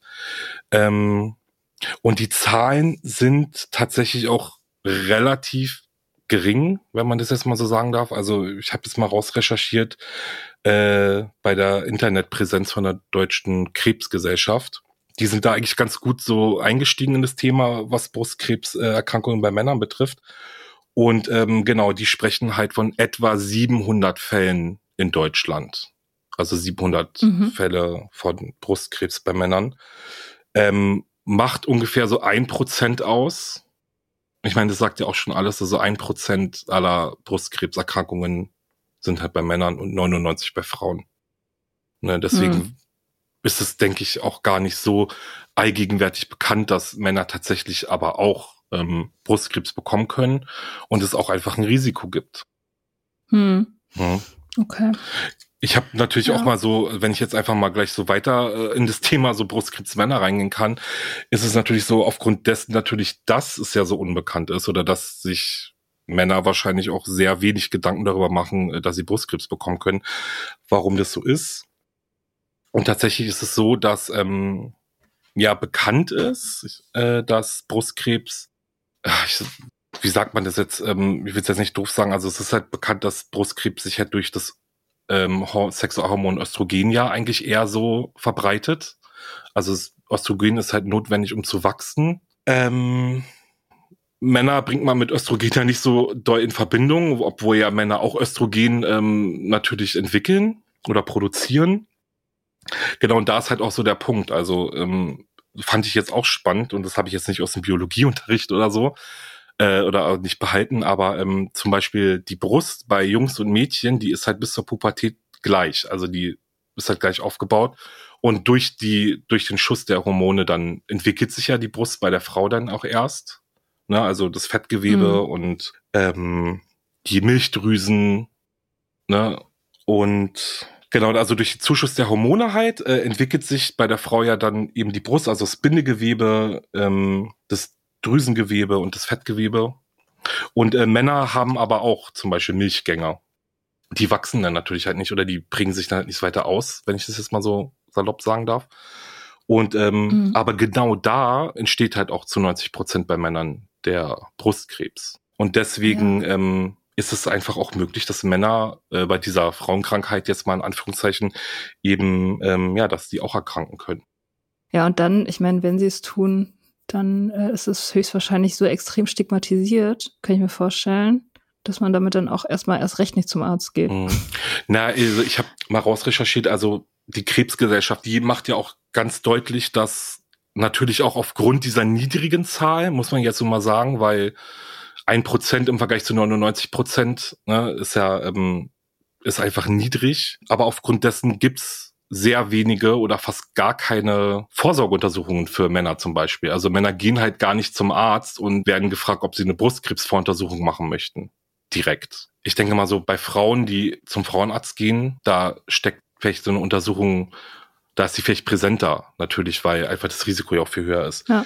Und auch die ähm, Forschung ist zum Beispiel auf diesem Gebiet auch gar nicht so groß priorisiert natürlich. Deswegen sind zum Beispiel die Vorgehensweisen und die Erkennungen und die Erkennungsschritte, also wie man eben Brustkrebs erkennt, natürlich irgendwie eher aufgrund der Erkrankungen oder ähm, Forschungen an Frauen eben entstanden. Ich meine, der Krebs verläuft mhm. ja auch im Großen und Ganzen eigentlich gleich zu dem, also die mhm. Symptome sind eigentlich relativ dieselben. Der Krankheitsverlauf läuft auch eigentlich relativ gleich wie bei der Frau und auch die ähm, Therapieform dann im Endeffekt. Mhm. Ja, aber selbst heute bei vielen Ärzten ist es einfach immer noch kein Thema. Wenn jetzt, wenn ich jetzt zum Arzt gehe, werde werd ich wahrscheinlich eher weniger gefragt, ob ich eine Brustkrebsvoruntersuchung machen möchte. Ne? Okay, also du müsstest dann so machen wie ich, dass äh, du dich einfach abtastest, beziehungsweise dich von deinem Lover abtasten lässt. Genau, das ist so. Oder? Ja. Das ist, äh, ja. also das ist okay. natürlich sowieso eine Sache, ne? Also man sollte ja schon immer auch irgendwie auf seinen Körper achten und auch darauf achten, ob es Veränderungen gibt. Ne? Und ja, auch bei Männern macht sich Brustkrebs durch Knoten, zum Beispiel in der Achselhöhle, vergrößerte Lymphdrüsen, Lymphknoten, natürlich auch bemerkbar. Und da muss man auch mhm. reagieren. Mhm. Also es gibt auch tatsächlich, was auch immer ein großes ähm, ein großer Hinweis, also zum Beispiel auf eine Erkrankung ist, ist, sind so angeschwollene Brustwarzen natürlich oder sehr empfindliche. Es gibt auch den Fall natürlich, dass auch Flüssigkeit austritt. Ne, es sind immer so Hinweise darauf hin, dass man dann vielleicht schon mal ähm, ja genauer beobachten sollte. Ja, also letztendlich irgendwie so ein bisschen auch ähm, in Kontakt mit sich selber bleiben, das ist ja sowieso mhm. gut, ne? Und dann halt wirklich diesen Widerstand überwinden und zum Arzt gehen, auch wenn es unangenehm ist. Ja, man sollte schon immer, ich meine, so auch wenn man selbst was am Körper findet oder einen vergrößerten Leberfleck, da ist man ja auch mal schnell so, na okay. Ne? Also mhm. so wie einfach in vielen Themen ist man auch mit sich selbst, auch wenn man alleine ist, unter der Dusche und selbst da äh, findet man irgendeinen Weg, um zu sagen, ach, ist nichts. Ähm, genau, aber das ist natürlich der erste Weg, ähm, einfach ähm, ja achtsam auch zu sein und auch zu gucken, okay, ist denn alles mit mir in Ordnung? Ne, dass ich wenigstens ja. mich selbst kenne und selbst und meinen Körper kenne und Veränderungen kenne. Mhm. Ja, ich mache das inzwischen so, weil ich ja weiß, ich bin da chaotisch und schlecht. Ich mache das wirklich inzwischen so, dass wenn ich einen richtig guten Tag habe und so richtig on top of my game bin und eigentlich alles auch okay ist und so, dann mache ich diese Termine mhm. und diese Anrufe, von denen du auch geredet hast, die so nervig sind, irgendwie, dann denke ich mir so, ah ja, guck mal, jetzt geht's mir gerade so gut, mich kann nichts umhauen, jetzt mache ich mir einen Zahnarzttermin mhm. zum Beispiel, was ich, also Zahnarzt gehen so hasse ich natürlich sehr. Und aber wenn man das macht, wenn eigentlich gerade gar kein Grund besteht, dann wird halt die Schwelle beim nächsten Mal viel niedriger sein. Ja. So, das ist so ein bisschen der psychologische Trick, mit dem man sich so ein bisschen austricksen kann, dass man eigentlich, dass man das macht, wenn es nichts kostet, um sich daran zu gewöhnen.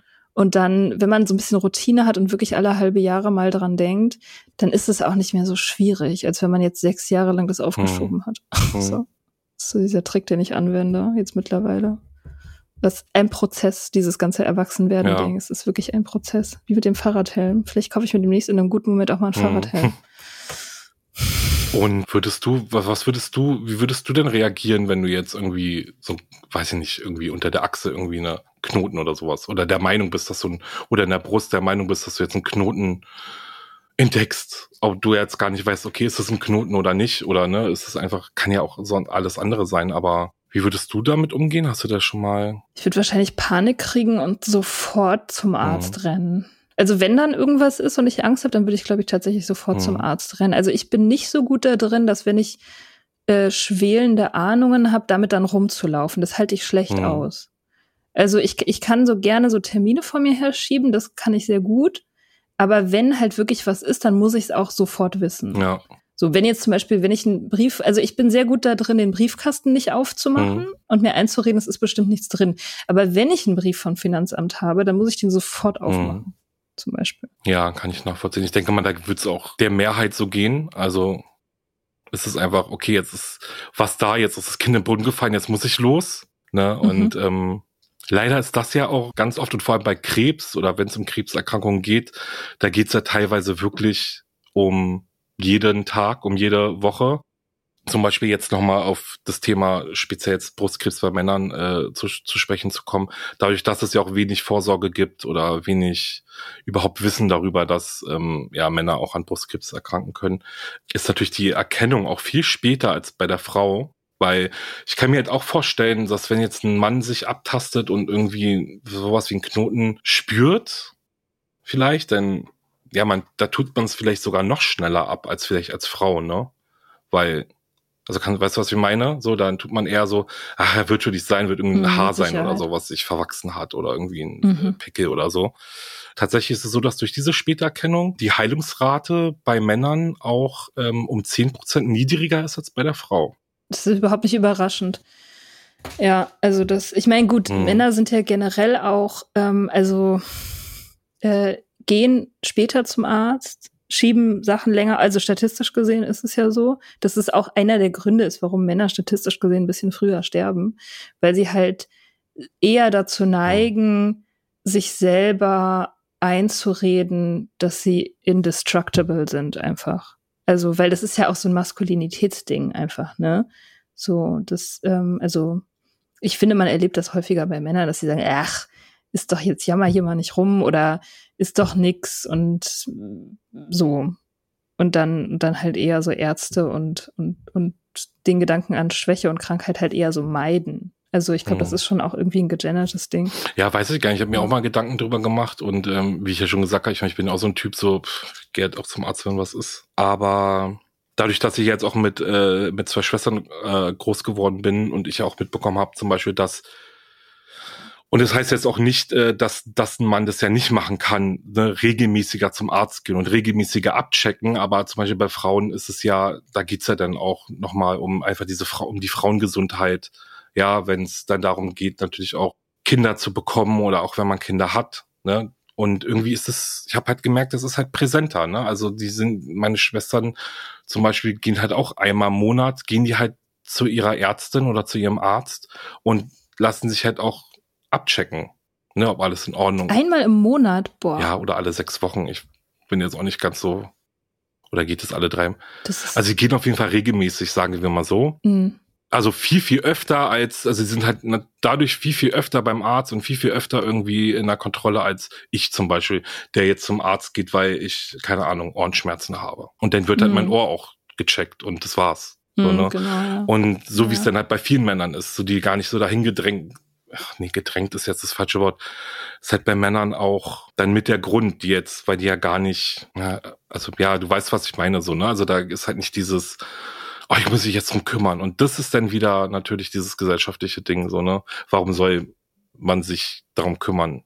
Weil mhm. ich habe keine Gebärmutter. Genau. Ja, ich habe Besseres zu tun, so. sich um meine Gebärmutter zu kümmern.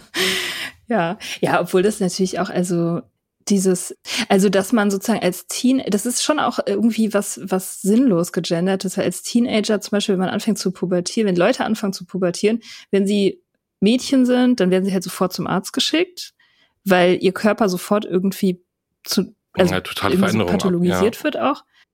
Ähm, aber das ist, gibt, gibt ja eigentlich nicht wirklich einen Grund dafür. Also eine, nur eine Gebärmutter zu haben, heißt ja nicht, dass es automatisch irgendwie was ist, worum man sich jetzt mehr kümmern müsste, als mhm. um irgendein anderes Organ, mhm.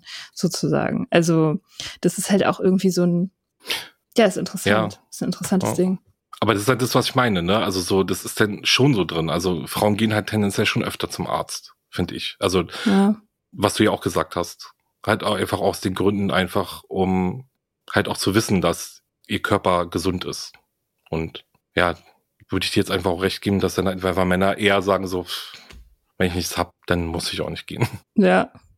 Hast du denn irgendwelche Tricks jetzt etabliert in deinem Erwachsenenleben, um dich zu irgendwas zu überwinden, wenn du, wenn du weißt, du müsstest jetzt eigentlich irgendwas machen, hast aber keinen Bock? Hast du da irgendwelche Lifehacks für uns zum Abschluss?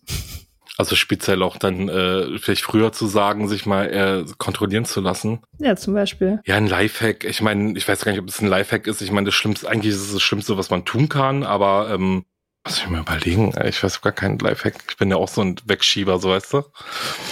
ähm, ich weiß gar nicht, ob ich jetzt so wirklich so ein Lifehack habe, weil ich ja schon zugegeben habe, ich bin ja tatsächlich auch irgendwie so ein bisschen so ein Wegschieber oder eher so einer, der dann äh, darauf wartet, dass was ist. Aber mir ist halt durchaus bewusst, dass ähm, gewisse Voruntersuchungen natürlich wichtig sind, die man machen muss. Also nicht nur Brustkrebs, sondern natürlich auch Darmspiegelung zum Beispiel oder Magenspiegelung sind ja auch so Sachen so, ne, mit denen beschäftigt man sich ja auch nicht irgendwie jetzt in unserem Alter direkt. Ich weiß natürlich, dass es wichtig ist und vielleicht ist ein Lifehack, sich einfach mal mit den Themen ein bisschen intensiver zu beschäftigen. Also wir zum Beispiel so mit dem Thema Brustkrebs. Ähm, ich habe halt persönlich keine Erfahrung, ich habe im Freundeskreis keine Erfahrung, deswegen hatte ich wahrscheinlich auch ja, sowas wie Klappen so auf den Augen. Also mir ist natürlich durchaus bewusst, dass es Brustkrebs gibt und dass es Krebserkrankungen gibt, aber so richtig damit beschäftigt habe ich mich ja persönlich auch noch nie. Also bis jetzt, bis jetzt zu dieser Folge. Und ich habe halt, halt schon gemerkt, dass wenn man sich mit einem Thema auch mal beschäftigt, ohne jetzt vielleicht gleich, ähm, ja, so das als Doom, so, so, so, so eine, ähm, gleich wie so ein, eine schwarze Wolke über sich hochzuziehen und gleich sich damit reinzudenken und zu denken, oh, ich hab's jetzt oder so. Da muss man natürlich auch aufpassen. Und vor allem auch das, was man im Internet findet, da muss man natürlich auch aufpassen. Da sollte man auf jeden Fall schon auf guten Seiten, äh, wichtigen Seiten und nicht auf irgendwelchen kleinen Artikeln, vielleicht in irgendeinem, weiß ich nicht, Boulevardblatt, sage ich jetzt mal, zurückgreifen. Aber ich denke, das hilft. Ich denke, das hilft. Das wird helfen, einfach zu wissen, was gibt es, wie kann es entstehen, worauf muss ich mehr achten. Ne? Und ich glaube, vielleicht ist das so ein kleiner Hack, sich auch mal mit Sachen zu beschäftigen. Ja, aber nochmal ohne sich direkt damit reinzuziehen oder irgendwie jedes Symptom, was man hat, gleich als äh, die schlimmste Krankheit zu sehen, die es gibt. Ja, finde ich auch sehe ich genauso. Ja. Hingucken ist auf jeden Fall immer irgendwie so schon die halbe Miete. Also wenn man es einfach mal anguckt und nicht ausweicht, das ist bei den allermeisten Lebensproblemen ja irgendwie so ein bisschen der Ja. ultimative Hack. Ja, So. ja, das, das ist halt auch wirklich dann diese, also sich auch mal selbst und seinen, seinen Körper mal angucken, anfassen und gucken, ob alles in Ordnung ist und halt nicht warten, bis, bis irgendwie der Schmerz so groß ist, dass man äh, irgendwie unbedingt jetzt zum Arzt muss. Also Mhm. das ist wichtig. Ja, und Ja. sich beschäftigen und dann daraus dann ziehen, vielleicht einfach tatsächlich mal zur Vorsorge zu gehen oder regelmäßig auf jeden Fall zum Arzt zu gehen, sich mal abchecken zu lassen. Mhm. Cool. Okay, ich mache gleich morgen früh einen Arzttermin. Für mein Blut mal wieder untersuchen zu lassen. Auf jeden Fall. Deal. Okay. Ja, Wir haben jetzt schon eine Stunde. Das heißt, ich glaube, wir übergeben jetzt einfach mal den nächsten Podcast, der nach uns kommt. ja, genau, ne? Sonst wird es Und- hier, ähm, sonst, sonst artet es Das hier noch mehr aus. aus. Obwohl ich noch eine Frage habe, darf ich noch stellen? Ja. So, wir haben ja äh, so ein kleines äh, Spielchen noch mitbekommen, uns, um uns besser kennenzulernen. Und ich will die Zeit auf jeden Fall noch nutzen, Okay. weil ich habe mir eine coole Frage ausgesucht. okay. Und ich glaube, die ist auch interessant. Ich bin mal gespannt, was du sagst. Und zwar geht's darum, ähm, die Frage ist, oder die Situation eher ist, dein Leben wird auf Reset gedrückt und du kannst dich nur entscheiden zwischen alles genau nochmal so erleben oder komplett anders. Also diese oh Situation. Gott. Und ich habe jetzt mal drei Situationen. Ich habe mir auch so ein bisschen selber was ausgedacht, weil ja, ist vielleicht spannend. Ich habe jetzt mal drei Situationen. Du suchst dir einfach eine aus.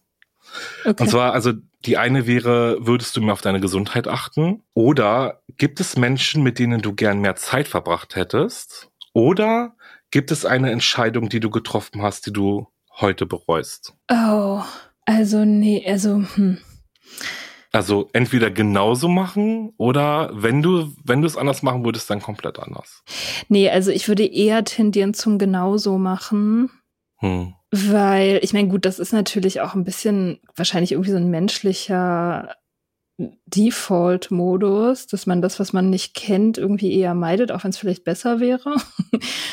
Aber nee, ich bin eigentlich ziemlich frei von, von Reue. Also ich, ich habe tatsächlich sehr viele, würde ich mal sagen, jetzt nicht so gute Entscheidungen getroffen in meinem Leben. Ich meine, ich war abhängig. Mhm. Also insofern ist es, das ist schon, schon mal eine, also ich verstehe jetzt nicht sagen, das ist ja keine Entscheidung sozusagen, aber ähm, das ist ein Lifestyle, den man idealerweise so früh wie möglich beendet. Ähm, aber selbst das bereue ich nicht. Es hat mich halt Sachen gelehrt. So, und ähm, ich bin froh, dass es, dass es vorbei ist, also dass ich das sozusagen, dass ich aufgehört habe zu trinken und dass mein Leben jetzt besser ist. Aber trotzdem würde ich nicht sagen, also ich würde sagen, dass ich, dass ich schon auch dankbar dafür bin, mal abhängig gewesen Mhm. zu sein, diese Erfahrung gemacht zu haben. Okay, Weil spannend. das zu überwinden, so eine Abhängigkeit zu überwinden, ist tatsächlich, das bringt einem so viel. Also es ist, es ist so eine gute Lektion für das weitere Leben einfach, weil so die Mechanismen, wie man das macht, die wiederholen, also die kommen immer wieder. Also du kann, man kann sie immer wieder anwenden. Das, was man da lernt, das kann man immer wieder anwenden Hm. im Leben. Also so, so wie man dieses Abhängigkeitsproblem löst, löst man auch ganz viele andere Probleme. Deswegen bin ich eigentlich froh. Deswegen würde ich sagen, ja, ich würde das schon alles nochmal so machen. Ja, Ja. okay. Ja, spannend. Ja, es Voll. muss auch eine starke Erfahrung dann gewesen sein. Also ich Ja, kann es schon voll. nachvollziehen, wenn du sagst, dass es, also vor allem so ein Punkt auf Abhängigkeit jetzt und da rauszukommen, so die, sich dann auf die Kraft nochmal so zurückzulehnen in anderen Situationen. Ja. Sind ja schon Mhm. Sachen, die man nicht, die nicht jeder mit durchmacht, so. Ja. Ja, voll. Und ja, manchmal habe ich auch irgendwie wirklich so ein bisschen das Gefühl, dass, dass ich das so ein bisschen anderen Leuten auch voraus habe. Es klingt total kontraintuitiv und seltsam, aber, ähm, aber irgendwie fühlt sich das manchmal so an. Hm. Ja, keine Ahnung. Okay, jetzt müsste ich dir eigentlich auch noch eine Frage stellen, aber die von vorher, die ich mir ausgesucht hatte, Ja, spannend, die mach mal. hast du eigentlich schon beantwortet. Ach doch, jetzt eine, okay, eine Frage stelle ich dir Okay, jetzt auch noch. okay, ich bin gespannt. Wovor hast du mehr Angst? Dass nach dem Tod nichts mehr kommt oder dass nach dem Tod noch was kommt? Spannende Frage. Genau, die habe ich auch gesehen. Die fand ich auch sehr spannend. Angst. Also ich will gar nicht sagen, dass ich Angst davor habe, dass nach dem Tod noch mehr kommt. Aber ich persönlich bin tatsächlich jemand, der mir so denkt, dass nach dem Tod es einfach so ist, denn wie wenn man schläft. Also es ist halt blank, so man kann sich nicht erinnern, was passiert und es ist schwarz und jetzt gar nicht so, dass man schlechte Gefühle hat oder so, ne? Oder dass man irgendwie so wie in so einer Hölle sitzt, sondern wirklich einfach so, es ist halt einfach nichts. So. Das ist tatsächlich mein Denken. Deswegen ähm, hätte ich, wenn ich Angst haben muss, eher Angst davor, dass noch was kommt. Okay. Ich hoffe, das schreckt Okay, jetzt nicht also viele denkst- ab, so, aber Du denkst, dass das, dann bist du einfach weg. ja, also weiß ich auch nicht, also immer wenn, also wenn man mal über das Thema Tod spricht und ähm, oder halt um über das Thema, was ist nach dem Tod, weiß ich nicht, ich bin, komme da immer eher so dann wirklich zu dem, dass es für mich ist wie, ich stell mir das vor, wie wenn man schläft. Also so in diesen, in diesen acht Stunden, die man halt im Bett liegt und äh, sich auch nicht an seine Träume und so erinnern kann. Ne? Manche träumen ja auch viel. Aber bei mir ist es so, ich leg mich hin, ich stehe morgens auf und was war in diesen sechs oder acht Stunden? Und so stelle ich mir das immer vor. So, da ist dann halt einfach irgendwie so nichts. Okay. Da passiert vielleicht was, aber keine Ahnung. I don't know. Keine Ahnung was. Okay, und deswegen bist du, hast du keine Angst und bist aber auch einfach indifferent, was das betrifft. Oder macht dich das traurig? Weil mich macht das manchmal traurig. Ich glaube das auch. Ich glaube Mhm. auch, dass dann einfach äh, Ende ist so. Und manchmal denke ich so, ich fänd's schöner, wenn ich in irgendwas Schönes glauben würde. Zum Beispiel Reinkarnation oder so. Würde ich Mhm. mega gerne dran glauben, weil es irgendwie so hoffnungsvoll ist. Okay. Und weil dieses so, es ist dann alles weg, das irgendwie finde ich das so ein bisschen traurig. Mhm. Findest du das? Nee, ich find's nicht traurig, muss ich ganz ehrlich sagen. Ich meine, klar, ich finde, ich verstehe auch die Gedanken, zum Beispiel, wenn man einen lieben Menschen verloren hat, den wiederzusehen. Ja, das ist, ich verstehe den Mhm. Gedanken und ich verstehe auch die Schönheit daran. Aber zum Beispiel für mich war es auch immer schon so, also wenn es darum geht, ja, welche Superpower hättest du gerne, ne? Ich hätte mir auch nie ausgesucht, für immer zu leben. Also das würde ich halt auch, also das ist für mich so weg. Also es würde es sowas von gar nicht wollen. Mhm. Ne? Und ähm, Ja. deswegen glaube ich, dass vielleicht kommt es auch davon. Aber also ich könnte mir nie vorstellen, für immer zu leben. Also ich, ich mag, ich liebe mein Leben. Also ich mag mein Leben auch. Ich lebe auch gerne. Aber weiß ich nicht. Vielleicht finde ich es auch ganz, finde es auch ganz schön so, wie das Leben verläuft, so von klein zu erwach so älter und erwachsen und noch älter, ne, so irgendwie, es ist irgendwie, ja. Deswegen, also Angst war es mir gar nicht. Ich finde es irgendwie bisschen, ich finde es beruhigender, als darüber nachzudenken, okay, so, du stehst vor dem äh, Tor und dann wird erstmal entschieden, was hast du gemacht und äh, kommst jetzt in den Himmel oder kommst jetzt in die Hölle. Und äh, das sage ich halt als Grieche, ne? Also so, ich meine, äh, meine Familie ist halt auch so orthodox und äh, auch teilweise sehr gläubig. Aber, meine nicht, ist so meine. Ich habe da meinen Frieden mitgefunden. Ich finde den Gedanken ganz schön, so weg zu Das sein für acht Stunden und nicht zu wissen, was los ist. So, ja. Ja. Ich träume auch ungern. Ich träume auch unheimlich ungern. Also wenn ich Echt? aufwache und ich merke, so ich habe geträumt, ja, ich weiß es nicht. Das ist so. Ich träume auch nicht viel. Also es, ich habe ich habe Freunde, die erzählen mir jeden Tag fast, sage ich jetzt mal, ne, übertrieben, so was sie geträumt haben. Und dann manche träumen ja auch so luzid oder so. Also ne, die sind Mhm. irgendwie so so mit drin auch noch. Das hatte ich als Kind. Ja. Nee, und das ist für mich so. Also, Bock nee, ich habe halt, ich kann mich halt an, als Kind, ich kann mich halt an einen Traum als Kind erinnern, da ging es halt irgendwie so ganz viel, da war ganz viel mit ähm, Soldaten und irgendwie Krieg. Ich weiß auch gar nicht warum. Ich glaube, weiß auch gar nicht, warum ich das geträumt habe. Und das ist so das Einzige, woran ich mich immer so erinnere. Aber ähm, nee, ich träume nicht gerne, keine Ahnung. Vielleicht, weil ich auch nicht weiß, dass ich, weil ich, weil ich nicht weiß, was ich träume. Ich weiß es nicht. Ja, also ich, ich meine, ich träume halt ungern unangenehmes Mhm. Zeugs. Aber wenn ich einen guten Traum habe, irgendwas Schönes, dann ist natürlich super. ist wie im Leben. Ja, natürlich so, ne, aber ähm, ich kann mich gar nicht so, ich könnte dir auch nie erzählen, dass ich jetzt so voll den guten Traum hatte. Also so, wenn, wenn mal sowas hängen bleibt, so, wenn man mal was mitbekommt, oder bei mir ist es so, dann ist es immer irgendwie so ein Hassel gewesen oder so. Oder irgendwie, so man, keine Ahnung, kennst du das auch, wenn man, also man fällt oder so, dann schreckt, also es ist immer so eher so ein bisschen so mit so einem Schrecken aufwachen. Weiß ich Mhm. nicht, vielleicht habe ich, Ja, das kenn vielleicht ich. kommt das auch von den vielen Kriminalfällen, kann auch sein. Ja, genau. verarbeite ich das das jetzt gar nicht auf dem Schirm. Natürlich, deswegen träumst du nicht gerne. Kann auch sein. Das ist mir klar. Aber wie gesagt, ich wo erinnere mich ja. unheimlich sehr, sehr, sehr, sehr, sehr, sehr wenig daran, dass ich überhaupt träume. Jeder Okay. träumt, aber ich erinnere mich auch sehr, sehr wenig daran. Ja, also das ist halt abschließend nochmal. Finde ich gut, den Gedanken. Hätte mehr Angst, wenn was, wenn was wäre, wenn was kommen würde. Das ist gut. Das ist gut. Das heißt, du hast einen friedlichen Umgang damit. Ja, irgendwie ja. Friedliches Leben. Und aber nochmal ganz kurz, äh, wenn du sagst so, du findest den Gedanken Re Reinkarnation ja ganz interessant. Ey, wir schweifen jetzt ein bisschen Hm. ab, aber verzeiht. Und als was würdest du wiedergeboren werden wollen? Also erstmal als Mann, glaube ich. Das wäre so das Erste. Also auf jeden Fall als Mensch. Ich würde jetzt so ein Tier sein würde mich jetzt nicht so krass interessieren. Ja. Ähm, tatsächlich. Also auch dieses so ganze Fliegen oder Fisch sein oder so, weiß nicht. Ich finde Menschsein schon sehr spannend. Und dann äh, im nächsten, beim nächsten Mal würde ich es halt gerne mal als Mann machen. Mhm. Einfach um zu gucken. Also ich glaube, das ist innerlich wahrscheinlich nicht so, so anders, als eine Frau mhm. zu sein. Also von der menschlichen Erfahrung her ist es wahrscheinlich sehr ähnlich. Ähm, aber so einen Männerkörper zu haben, stelle ich mir irgendwie cool vor. Okay. so. Ja, spannend. äh, spannend, ja, ja. Also einfach mal okay. was anderes. Ja. Fände ich gut.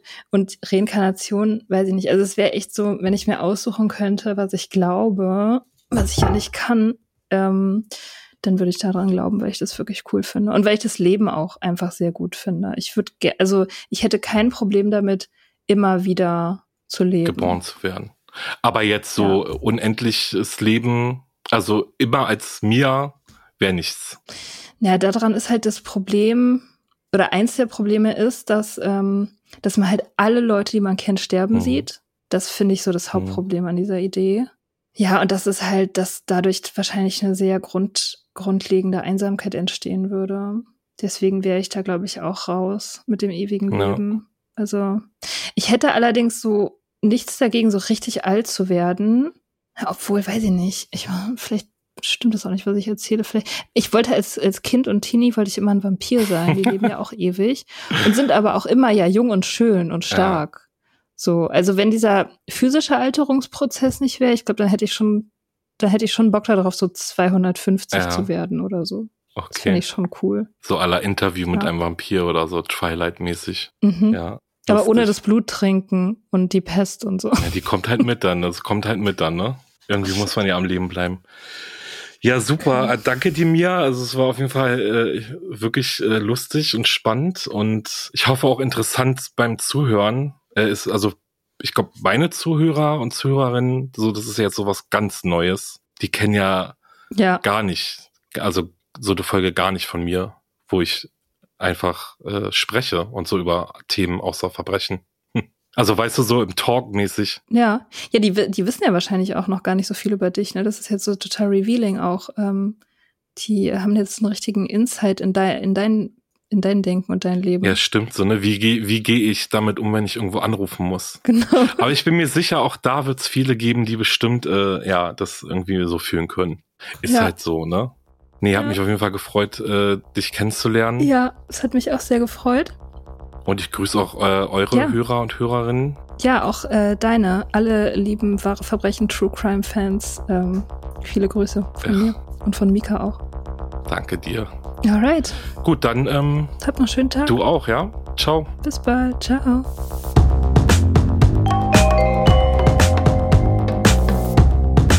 Und das war unsere Sonderepisode für Mashup Against Cancer. Weiter geht es dann mit Gedankensalat und dem Lila Podcast. Wir verlinken euch die in den Show Notes. Dort findet ihr auch unsere Mashup Against Cancer Spendenaktionen für Pink Ribbon Deutschland und für Yes We Cancer.